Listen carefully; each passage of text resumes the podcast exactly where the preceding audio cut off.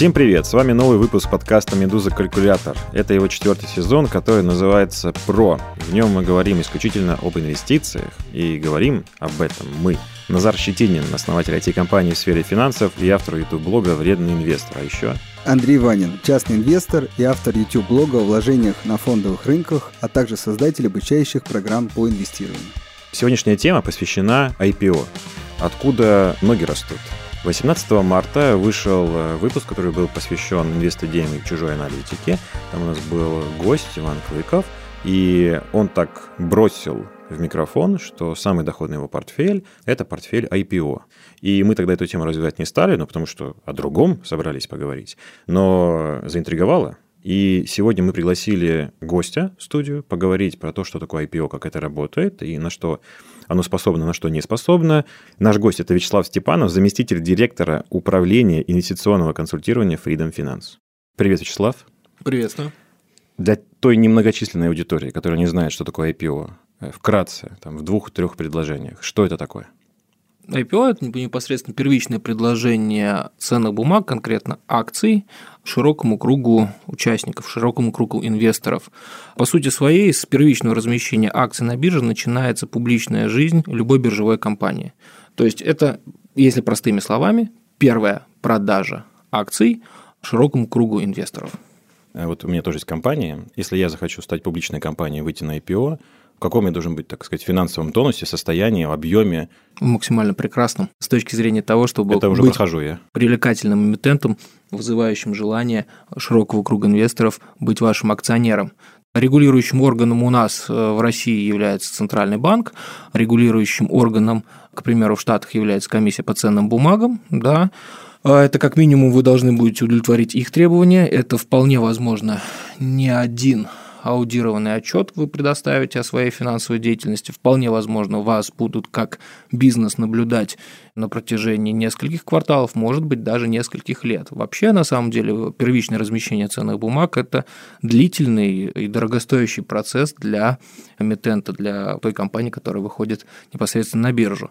Третий аспект заключается в том, что вы должны удовлетворять не только регулирующий орган не только желание инвесторов, но и желательно найти хорошего букранера, хорошего андеррайтера и удовлетворить его интересы в том числе. Выходы на биржу помимо первичного размещения классического есть различные, есть и с помощью спаков, и с помощью директ-листинга, да, прямого листинга на бирже.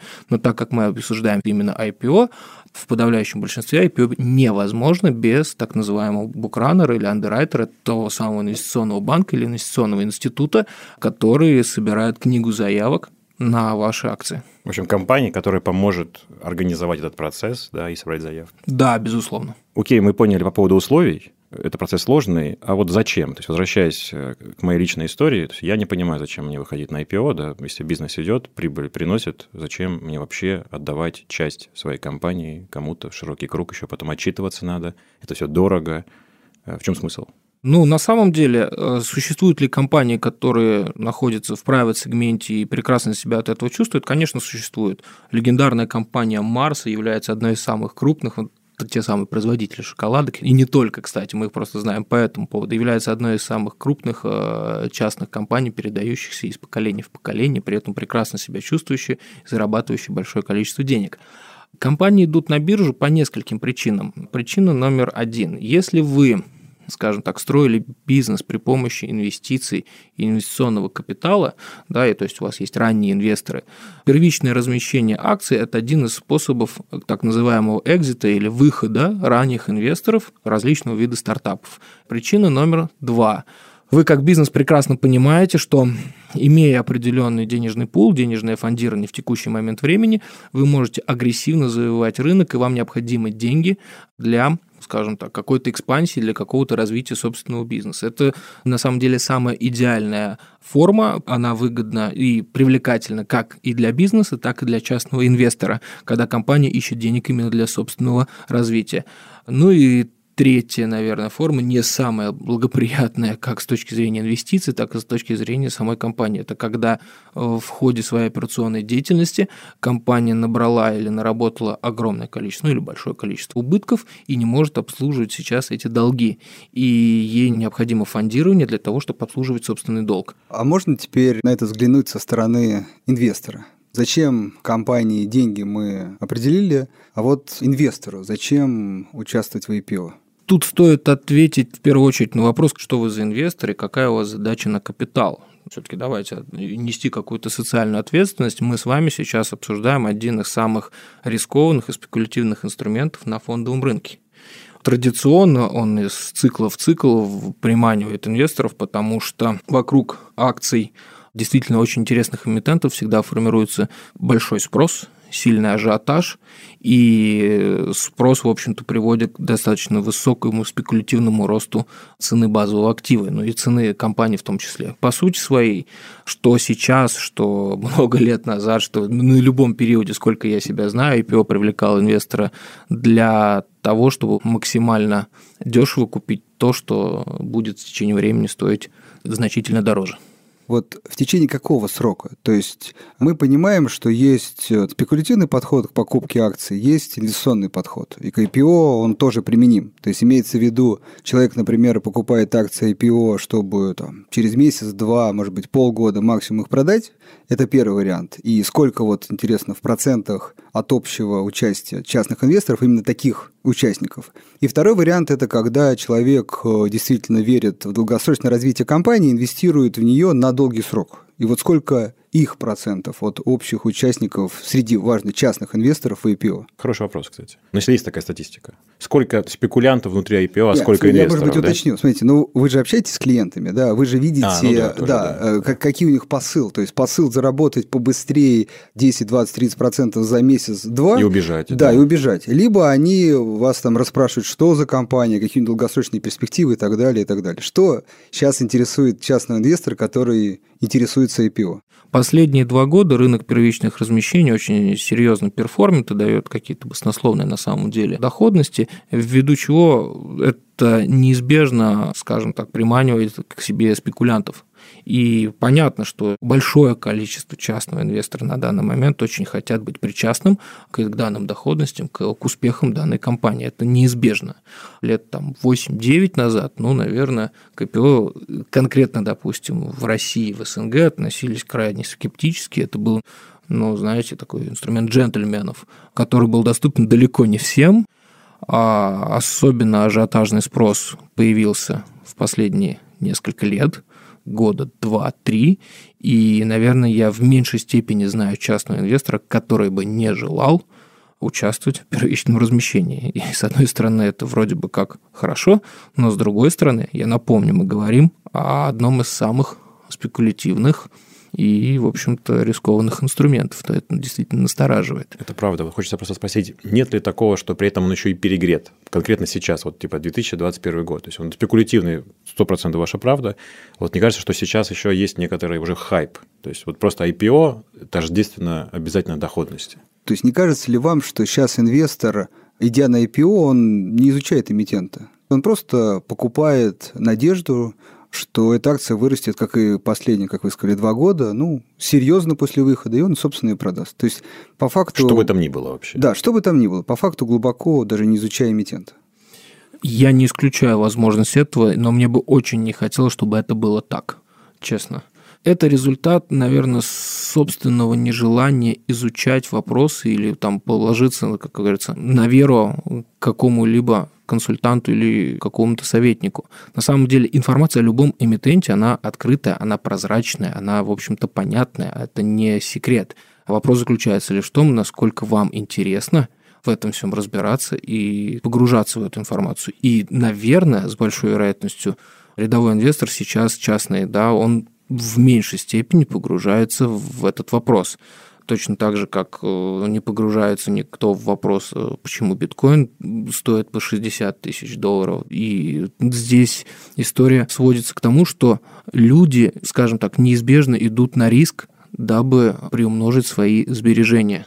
Это происходит по той лишь причине, что многие центральные банки всего мира выталкивают деньги с э, сберегательных вкладов и толкают их непосредственно на фондовый рынок, а у многих частных инвесторов инфляционные ожидания очень высокие. Если вы лет пять назад скажете, что вы можете принести доходность в долларах порядка 10%, вас бы носили на руках. Если вы вдруг незначай это произнесете сегодня, инфляционные ожидания настолько высокие среди населения, что скажут, это очень мало.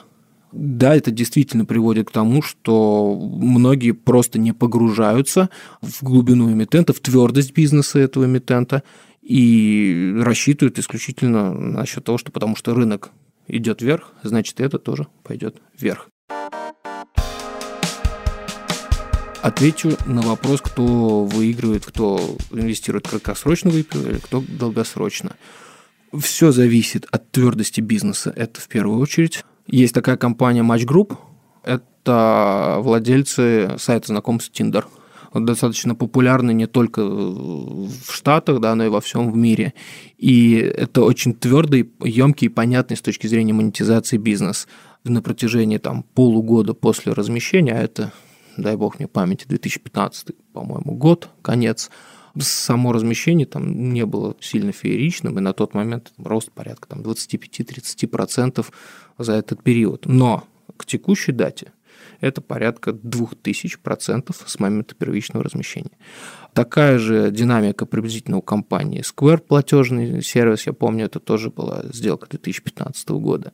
И теперь, допустим, возьмем конъюнктуру текущего рынка старт достаточно высокий, да, достаточно фееричный, но тут ведь очень важно, насколько твердый бизнес выходит на рынок, да, и какая у него действительно полноценная перспектива.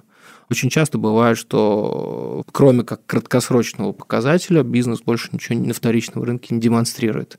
Говорит это о достаточно простых вещах, да, что, возможно, действительно сейчас рынок очень оптимистично оценивает компании, это, наверное, факт. А, но связано это еще и с тем, что огромные пласты ликвидности находятся на руках как инвестиционных банков, так и частных инвесторов. Деньги стали дешевыми, как бы это ни звучало, да, но а, вы должны понимать, что ставки центральных банков да, очень низкие, и кредиты имеют очень низкие проценты, и посему именно как таковой денежной массы инвестиционной много на руках находится абсолютно у всех. А вот инструментов, ну, если сказать просто, из денег делать больше денег, да, их крайне мало. Сберегательных ставок нет, инвестиционная недвижимость и недвижимость в целом, в недвижимости вы тоже высоких доходностей на данный момент не найдете, и единственное место, где вы можете приумножать капитал, это рискованные вещи, да, это либо бизнес, либо рынок ценных бумаг. Причем именно не, не классические такие очень консервативные инструменты, не долговые инструменты, а именно акции и, в общем-то, может быть, и высокоспекулятивные акции. Андрей, я еще э, немножко помогу ответить на твой вопрос, потому что мне тоже он будоражит. Слушай, ну есть же просто фонды IPO, например, да? То есть там даже и разбираться не надо. То есть просто какой бы ни было IPO, ты в нем примешь участие, если проинвестируешь в этот фонд. Поэтому я думаю, что это уже мои личные ощущения. Доля тех людей, которые просто догоняет вот растущую котировку, очень большая в IPO. Я хотел бы отметить, почему мы так мучаем нашего гостя по этому поводу, потому что очень не хотелось бы как раз, вот было сегодня сравнение с биткоином, а очень не хотелось бы, чтобы было в головах у частных инвесторов это сравнение, что типа просто растет, потому что в отличие от биткоина это реально финансирование в реальный бизнес. Там люди работают, ходят на работу, зарабатывают деньги, и мне вот эта вот параллель, которая получается, она мне очень ну, как бы не нравится, она мне даже злит немножко, потому что, как я помню, учил в университете, это кровеносная система финансов. Да? IPO – это фандинг за счет населения. Это должно работать. У нас очень плохо в России работает.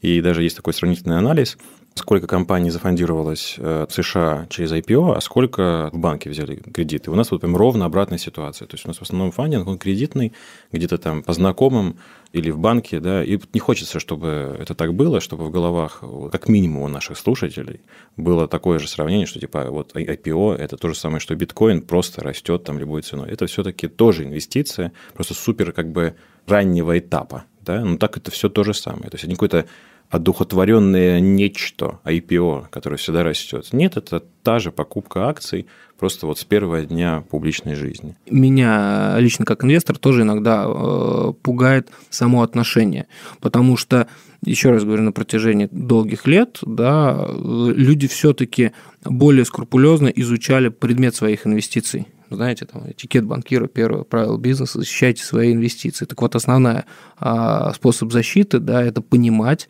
как работают ваши деньги и понимать, куда вы вкладываете ваши деньги. И рынок первичных размещений – не исключение, поэтому здесь надо очень взвешенно понимать, о чем идет речь потому что, во-первых, это вот инструмент обязательно квалифицированного инвестора, и желательно неквалифицированному инвестору на этом рынке не находиться. Но опять же, важно понимать одну вещь. Фонд первичных размещений, первичные размещения как таковые, это один из инструментов вашего инвестиционного портфеля. Невозможно построить свою инвестиционную стратегию, весь свой финансовый план как инвестора только лишь на участие в первичных размещениях или только лишь на участие в фонде первичных размещений. Это один из инструментариев, который позволяет вам ускорить, улучшить динамику ваших э, капиталовложений. Хорошо, ну я предлагаю перейти вот ко второму такому глобально интересующему меня вопросу. Как частному инвестору оценить компанию, которая выходит на IPO, оценить ее показатели. Информацию где найти. Информацию кстати, найти и принять самое главное решение. Причем вот очень важно, ну прям четко, то есть где посмотреть, на что посмотреть, как что с чем сложить и принять решение. И еще все-таки давай мы добавим эти условия в России. Потому что, ну вот, мимо меня абсолютно прошел э, IPO Roblox. Вот просто реально мимо прошло. Вообще я не понимаю, где это надо было читать. Что такое Roblox? Дорогие слушатели, сейчас вся студия уточнила у меня, что такое Roblox. Без меня. Да, но без гостя, да гость знает. А, Roblox – это свобода, это счастье, это когда тебе 8 лет, и мама не пускает гулять, ты скачиваешь эту игру, и там качаешь своего питомца, а потом прибегаешь к папе и просишь задонатить, нет, задонить 150 рублей, чтобы он был в шапке смешной. Вот что такое Roblox, и он недавно вышел на IPO, и вот уже сколько там, пару недель, наверное, торгуется, да? Пока, кстати, растет, нужно отметить, то есть после IPO еще и растет цена. И теперь вы все можете в это инвестировать. Там 45 миллиардов, если не ошибаюсь, оценка. То есть на этих смешных шапках зарабатываются огромные деньги. Как это как, можно как было оценить не, подожди, как это можно было не пропустить вот для начала? Я уже встретил эту новость через две недели, когда уже разбирают, и Морган Стэнли говорит, что там сейчас добавили новые шапки, и, наверное, это отразится от новости. Не знаю, ну, в общем, я уже это очень поздно встретил. Вот как это за этим всем следить, если я захочу принимать в этом участие? Сделаю небольшую поправку. Компания Roblox вышла на биржу при помощи директ листинга, то есть прямого Что листинга значит? на бирже, Ага. прямой листинг на бирже, минуя классическое IPO, про которое мы с вами на данный момент разговариваем. Просто выглядит это следующим образом. В какой-то момент просто появился тикер, просто появилась котировка и появилась возможность на американских биржах покупать акции Roblox. Это... То есть шансов у меня не было. Ну, скажем Подать так, у, заявку у неквалифицированного инвестора в Российской Федерации шансов не было совсем. А кто будут первые продавцы в этом случае? Акционеры компании. Давайте вернемся к вопросу Да. оценки, Где- да, где следить? где следить, где смотреть. Начнем с того, что после того, как компания принимает решение о том, что она выходит на биржу, она неизбежно подает форму S1, да, так называемый инвестиционный меморандум, подает это в комиссию по ценным бумагам. Мы разбираем, давайте, первичное размещение именно в Штатах, чтобы это было максимально понятно.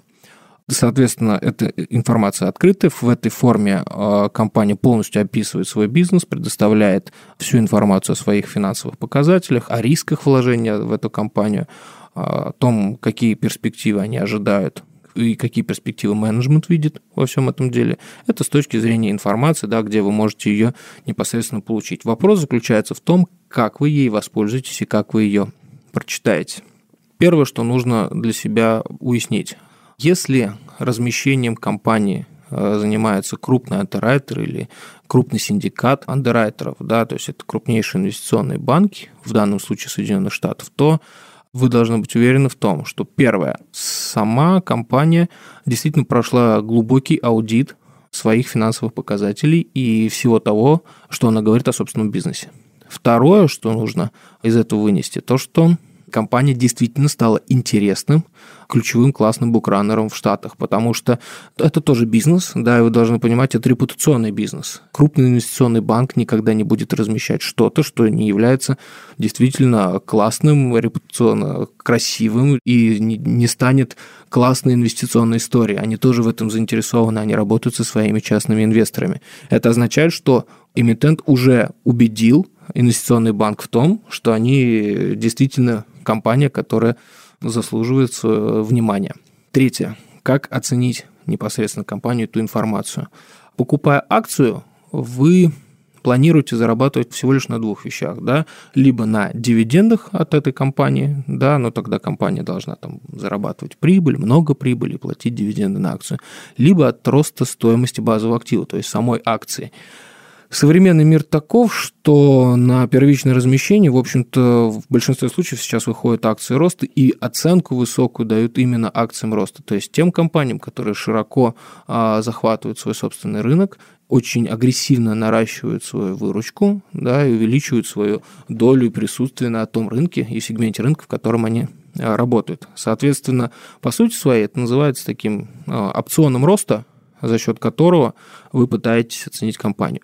Вообще существует всего классические две методики оценки а, компаний. Первое – это метод дисконтированных денежных потоков. Вы пытаетесь оценить, сколько компания будет зарабатывать а, в обозримом будущем. Ну, там, пытаетесь выстроить горизонт там, лет в 10 и понять приведенную стоимость этого актива сейчас.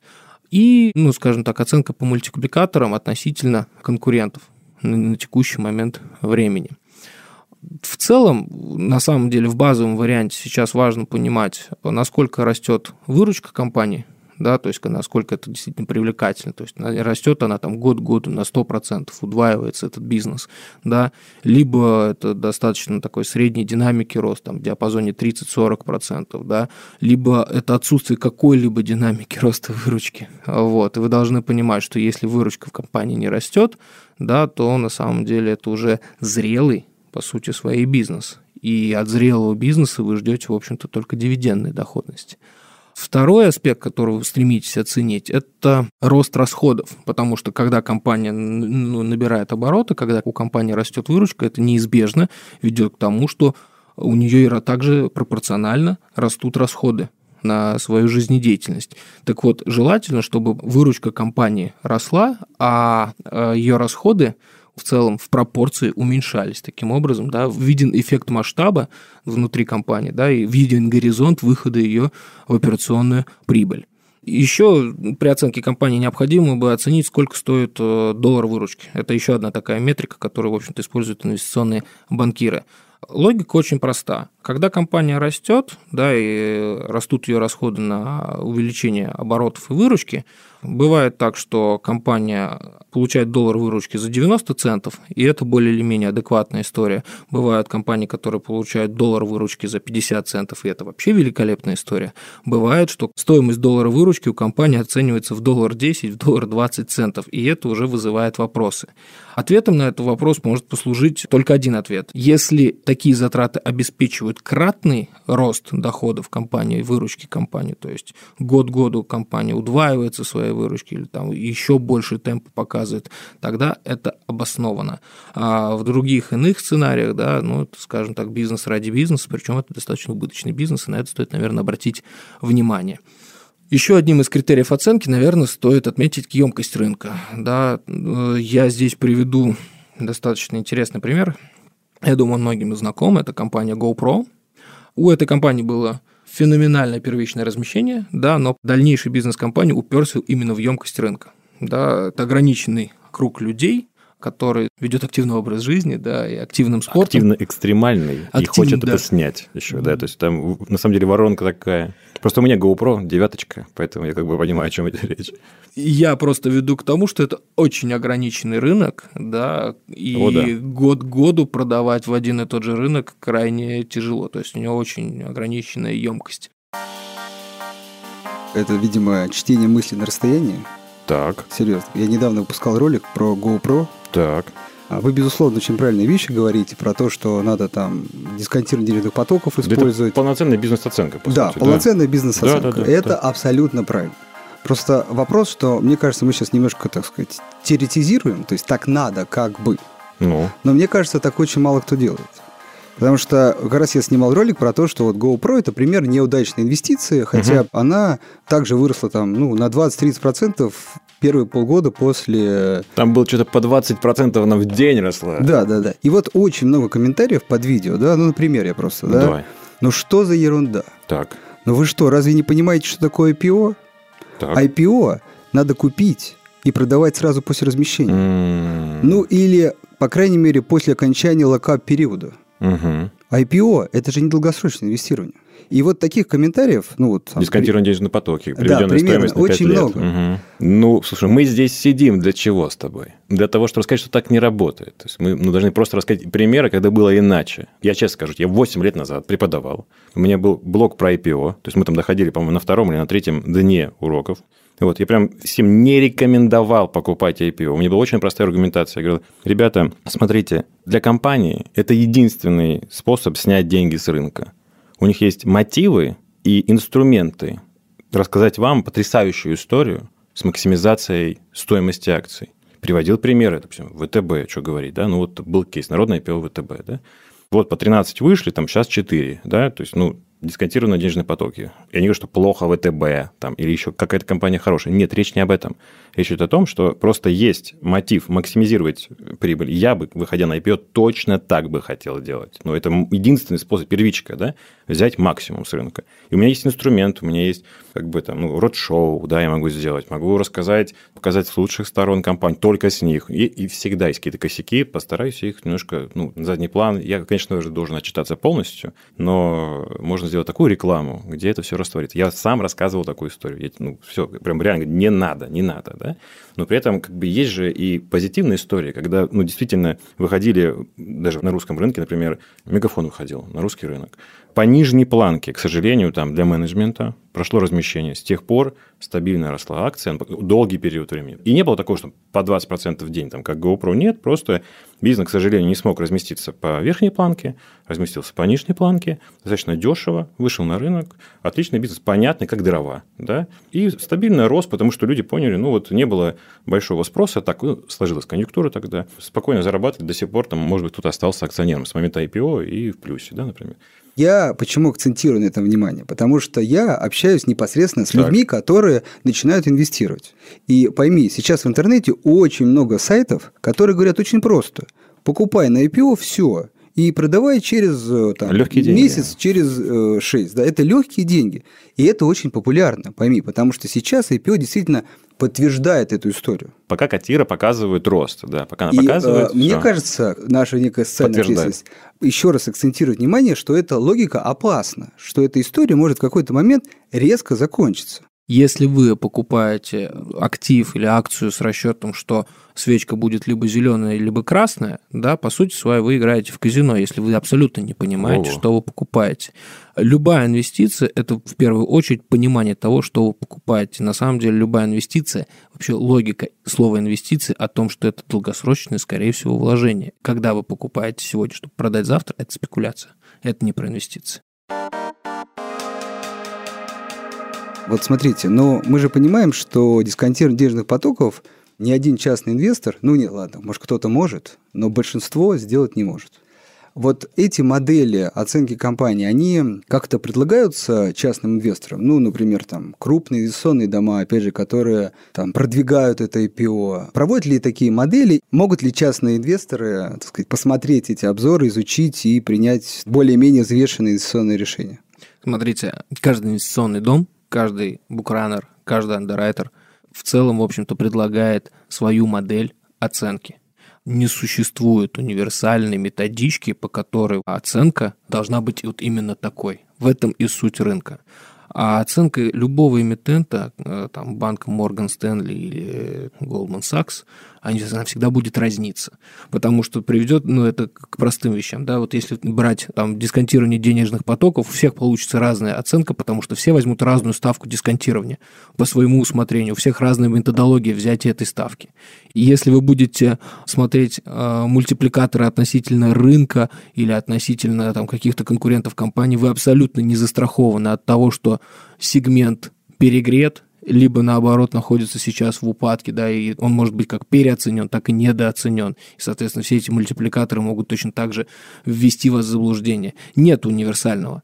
Поэтому, если, ну, как бы прям абстрактно взять, дают ли инвестиционные дома и брокера какую-то оценку и аналитику, да, безусловно, дают, обязательно. Вопрос заключается лишь в том, насколько вы ей доверяете, насколько вы можете ей доверять согласно трек-рекорда. Назар, ты так киваешь? Ты когда-нибудь последний раз видел оценку глубокую при IPO? Слушай, я работаю уже с выводами, как правило. То есть вот э, по Роблоксу я читал такую аналитику, вот, по-моему, реально Морган Стэнли прям написал коротко про то, что там, типа, мы будем э, делать ставку на рост продаж в Китае, они там выходят. Ну, они, в принципе, как я понимаю, привлекали в том числе деньги, так называемый кэшин, то есть они планируют бизнес развивать, и там логика есть. В общем, я работаю с результатами, скажу честно, Наверное, я избегаю IPO, конкретно в случае с Roblox, например, посчитали, там, вот есть PNS показатели, сколько стоит выручек да, компании, там что-то больше 10, я когда это вижу, обычно просто сразу нет. Ну, для меня это слишком. И там даже они ожидают какую-то прибыль, там, типа PNS, что ли, 100, ну, в общем, очень дорого, очень дорогой бизнес, разместился дорого, растет при этом стоимость акций дальше после размещения. Ну, я как-то стараюсь такие истории подальше держать. В общем, есть такая аналитика, ее приятно читать, кстати, не обязательно ее делать самому. Э, ну вот, ты мне спасибо, что напомнил. Вспомнил такой вопрос, мы задавали его уже, где следить. И ответ был такой, что типа компания это делает, а вот есть какой-то сайт, короче, который заканчивается желательно .ru, куда я могу прийти, и там будет ну, на год вперед, например, или хотя бы, ну, не знаю, ближайшее какое-то имя, которое планирует размещаться – разобрано, засвечено. Что реально это большая проблема, вот прям в одном месте следить за этим календарем, что ли, размещений. Ну, если мы касаемся непосредственно размещений на американском фондовом рынке, то, наверное, так уж исторически сложилось, что большую часть информации аналитики мы консолидируем на сайте компании Freedom Finance, да, fin.ru.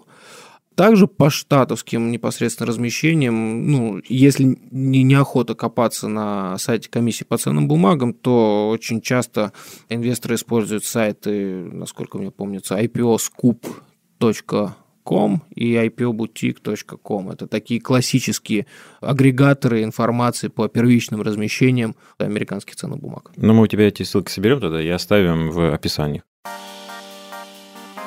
сейчас вот апрель 2021 года.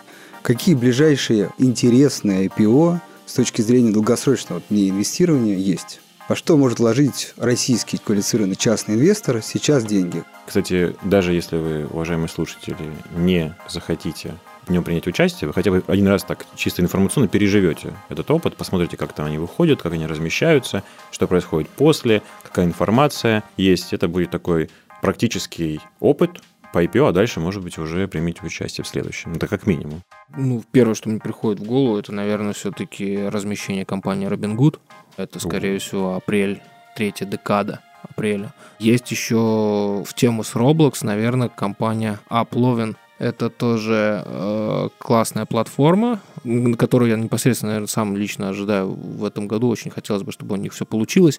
Компания, которая создала платформу для разработчиков игр, через которые они могут разрабатывать и продавать различные предложения. То, что у меня всплывает в голове, это компания Stripe. Это номер один с точки зрения облачных технологий по версии Forbes. То есть это Forbes Top 100 Cloud, это первое место из этого рейтинга. Также вспоминается компания Procore Technology. Да, это один из самых очень крутых сервисов в области строительства в Штатах. Ну, вот это то, что, вот, наверное, на вскидку сейчас приходит. Но горизонту всего этого, наверное, 2021 mm-hmm. на длину всего года. Соответственно, если вопрос, насколько интересно участвовать в первичных размещениях в 2021 году, ну, честно вам скажу, на мой взгляд, это по-прежнему очень привлекательный вид инвестиций. Я хотел все-таки про какую-то конкретную компанию поговорить. То есть ну, э, у да. вас на сайте есть какая-нибудь э, компания, которую мы Давай можем глянем. посмотреть и посмотреть вот описание этой компании, то есть что там про нее рассказано. Вот нашел я на сайте разделы IPO, где здесь можно почитать, вот, например, IPO такой-то компании, и вот найти подробную информацию хотя бы об там, оценке этой компании, о предполагаемых показателях и так далее. Если касаться нашей компании, то у себя на сайте мы публикуем либо краткие обзоры компаний, которые выходят на биржу, либо если вопрос идет о тех сделках, которые мы одобрили к участию, как консорциум, то здесь мы обычно об этом оповещаем наших э, клиентов в своих э, официальных СМИ-каналах, да, и в целом вопрос именно оценки занимает какой-то промежуток времени, в этих же каналах мы по большому счету размещаем свои обзоры и свою оценку по предстоящим размещениям а на сайте нашем она не появляется. Ну окей, жалко. Тяжело найти да, информацию про IPO, да? Ну я... вот я поэтому и говорю. Я часто даже сам хочу почитать какие-то аналитические обзоры по IPO, по компании, да, ну то есть это как мнение других людей, и найти очень сложно подписывайтесь на наш канал официально, да и, в общем-то, для вас это станет достаточно прозрачной темой. А можно, ну, пример найти, где идея э, в том, что компания классная, что ее надо покупать надолго, что она для инвесторов? Давайте найдем вот IPO компании Курсера относительно недавно. О, кстати, да, Курсера ну, Опять же, Курсера – это та штука, mm. о которой мы можем поговорить э, более широко, потому что, ну, это, наверное, все таки знакомая история для многих слушателей. Это не незнакомый какой-то там биотех или еще что-то, непонятная какая-то облачная технология. Курсер – это классная образовательная платформа, клиентами которых, наверное, были многие люди и в Штатах, и в Европе, и у нас в России. Это в России круто. тоже есть, да. Вот. Да, то, что нужно. Потому что здесь я вижу действительно прогнозы по выручке до 2030 года по О, показателям, хорошо. да, по показателям доходности. То есть действительно есть объяснение, почему, что, как, ну, за счет чего компания достигнет эти показатели. Проведена прям полная действительно оценка с разложенными показателями, что большая редкость – это действительно огромный плюс. И вот такое ПИО, ну, мне просто, я, так сказать, инвестиционно нацеленный инвестор, да, мне кажется, действительно отличным. То есть, дорогие слушатели, я хочу сказать, что ищите внимательнее, да, помимо спекулятивных идей, которые тоже бывают, да, есть и действительно большие ресерчи, действительно с долгосрочной оценкой компании, и, ну, лично мое мнение выскажу, именно вот такие вещи и должны подробно изучаться, если вы хотите участвовать в IPO. Я просто сталкивался с тем, что постоянно вижу вот эти краткосрочные идеи на два месяца. Вот э, да мне это показали... Еще, на самом деле, краткосрочная идея – это еще не самое большое зло, потому что там, по крайней мере, есть какой-то стоп-лосс. Много хуже, когда вот, даже, кстати, люди из финансов мне звонят и говорят, типа, Назар, есть тема, тема есть называется IPO. Просто бомба. То есть вот я думаю, чего, серьезно? То есть вот это хуже. То есть там хотя бы в инвест-идее есть какая-то, ну, типа объяснение, что типа мы там планируем столько заработать, если не пойдет по плану, потеряем столько там, да, это тоже, конечно, спекуляции, тоже плохо, все понятно, это не нужно делать, но хотя бы хоть ну, какие-то ограничения есть. А тут просто человек одохотворил IPO, то есть ну, он просто придумал нечто, нечто, что всегда растет. Вот как вот биткоин, нечто, что всегда растет. Поэтому я это буду покупать. Вот это вообще меня, конечно, очень расстраивает. К вопросу о том, вокруг чего действительно можно выстроить магию вокруг первичного размещения. Магия заключается в том, что достаточно тяжело получить аллокацию, в общем бумаги как таковые на первичном размещении, потому что вы должны понимать, что если эмитент перегретый, размещение перегрето, и все во всем мире хотят его получить, то это целая такая баталия среди э, участников рынка за то, чтобы оторвать вот этот вот кусочек. Ну и, сам, и дать своим клиентам. И дать своим клиентам. Да, вот акций. в этом действительно сила. Смотрите, существуют такие первичные размещения, где не стоит вопрос, вырастет ли цена на этот эмитент или не вырастет. Вопрос заключается в том, насколько она вырастет. Вот исключительная штука. Вопрос, который меня давно, кстати, мучил, хорошо, что вы его затронули, это а почему эмитент сразу не поднимет цену. Ну, то есть, если есть очевидный спрос, и очевидность того, что цена вырастет, ну, получается, у эмитента упущенная выгода. Он явно мог бы продать дороже. То есть это как, неправильная оценка спроса или в чем причина вот, вот таких вот размещений? Любой андеррайтер оценивает именно бизнес относительно текущих реалий. И в целом вы должны понимать, что любой инвестор и инвестиции, да, и рынок работает так, что инвестор покупает будущее. И, соответственно, очень часто существует вот этот вот гэп между оценкой сейчас и оценкой будущего. Поэтому, ну, вот э, инвесторы, приходя на рынок, покупают все-таки ту цену компании, которую он видит через год, через два, через три. Это такая базовая история, как это должно было бы быть. В текущих реалиях в, здесь все очень просто. Рынок первичных размещений очень сейчас нагрет, да, и получается, что это кратные переподписки, это кратный спрос относительно предложения. Оно неизбежно приводит к тому, что у вас котировки растут тоже семимильными значениями. Если возвращаться к тому, почему эмитент сразу не задерет свою оценку, ну тогда можно тут и, простите, не угадать. Чтобы ваше первичное размещение было успешным, вы должны дать своему инвестору повод для того, чтобы оно было успешным. Любая компания на бирже размещает 8-10% от э, собственной компании. И когда, да, вы, возможно, 10% отдали дешевле, но получили еще 90% своей компании с повышенной стоимостью капитализации, потому что вам удалось создать ажиотаж и спрос вокруг своего собственного актива. Нужно немножко пообещать, что потом порастет, иначе никто дать не дисконт, купит. Такой, дать да, дисконт. Ты, бы, ты бы отдал бы 10% такой. своей компании подешевле? Смотри, конечно бы нет, но если я понимаю, что если я поставлю по максималке и никто не купит, в любом случае дисконт надо дать. Если ты его не даешь, то тогда не придет никто. Ну, типа покупать мою бумагу, чтобы не росло. Ну, и желающих будет мало. Да? Господа, давайте вернемся к пониманию того, что все-таки это тоже бизнес. Ну, не забывайте о том, что есть там, не знаю, черные пятницы, скидки в Икее, все вот это тоже присутствует для того, чтобы подогреть спрос. Здесь абсолютно про то же самое. Да, и это же не говорит о том, что компания в последующем не сможет провести СПО, вторичную продажу там вот своих бумаг по значительно более высокой оценке и уже, как говорится, ну, четко понимая, что спрос на акции есть. Кстати говоря, Roblox, к примеру, вышел напрямую на биржу по причине того, что они не хотели платить андеррайтерам за создание такого спроса, потому что не так прекрасно знали, что пандемия а, спрос на них как на эмитент подогрела очень сильно. Да, и то есть только ленивый практически не знал, что такое Roblox. В таких случаях, да, компания они выходят на биржу, в общем-то, напрямую и по очень практически справедливой цене. Но так как предложение все равно значительно меньше, чем спроса, котировки таких акций в том числе тоже растут. Roblox не единичный пример. Можно вспомнить и Palantir, можно вспомнить и Tencent Music, тоже хорошая компания. Вот я принял участие в IPO. Вот там, Robinhood, не знаю, какой-то другой компании, да, получилось. Что меня ждет дальше? Потому что там же не все так просто. Есть какой-то локап период. Ты можешь немножко об этом рассказать? И еще среди проблем известная тема, что я вроде как пошел участвовать и не смог или поучаствовал только маленькой частью денег. Вот расскажи там коротко, буквально в двух словах, что это такое. Давай начнем с локапа. Что это такое? Когда вы ведете переговоры с любым букранером о том, чтобы вам выделили какую-то долю акций для вас, для ваших же клиентов, любой букранер при значительно превышающем спросе предложения, он оценивает э, и составляет книжку, кому бы было ему выгодно непосредственно отдать эти бумаги.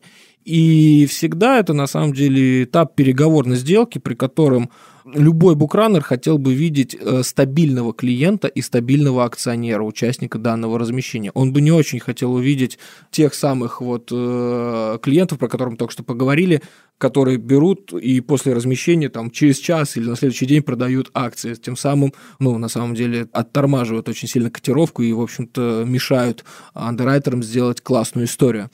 Как следствие, если вы хотите взять все больше и больше какую-то долю на аукционе, а, неизбежно вас будут просить о том, чтобы вы не имели возможности продать акции нам на каком-то обозримом горизонте будущем. Да, так появился непосредственно lock-up. В нашем случае у нас lock-up 90 дней. Да, это невозможность нашими клиентами продать акции после первичного размещения. Я получил акции в IPO, и 90 дней продать их не могу, правильно? Конкретно акции продать не можете. Да, есть различные инструменты хеджирования рисков, да, и хеджирования доходности, но саму бумагу, да, реализовать в рынок вы не можете.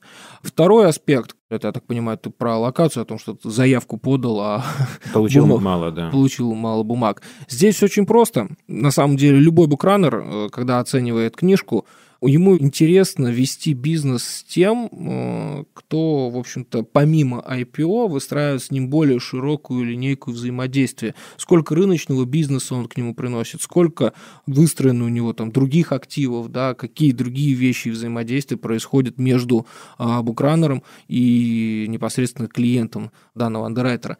Это все очень логично, то при прочих равных вы всегда отдадите преференцию своему хорошему партнеру, нежели кому-то другому с улицы.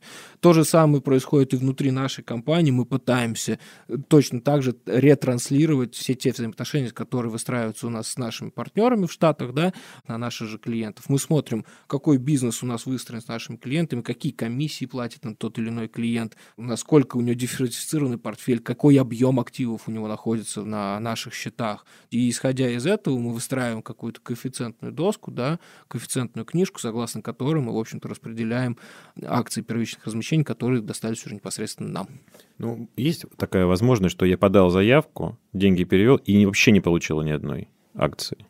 Или... Конечно, такие истории тоже могут быть. Были ли у нас случаи, когда мы тоже не получали бумаг или не участвовали, не попадали в книжку на том или ином размещении? Редко, конечно, но такое тоже бывало, когда мы сами как Понятно. Э, компания mm. просто не получали ввиду того, что либо нас забраковали как партнера, да, либо, в общем-то, нам чего-то не досталось. Это бывает. Это неизбежная история практически такая. Это когда-то всегда Ну, будет. хорошо, что мы проговорили это, да, действительно, а то еще прочитайте все хорошие статьи, приготовитесь, деньги занесете, вам просто их вернут, скажут, извините, не получилось.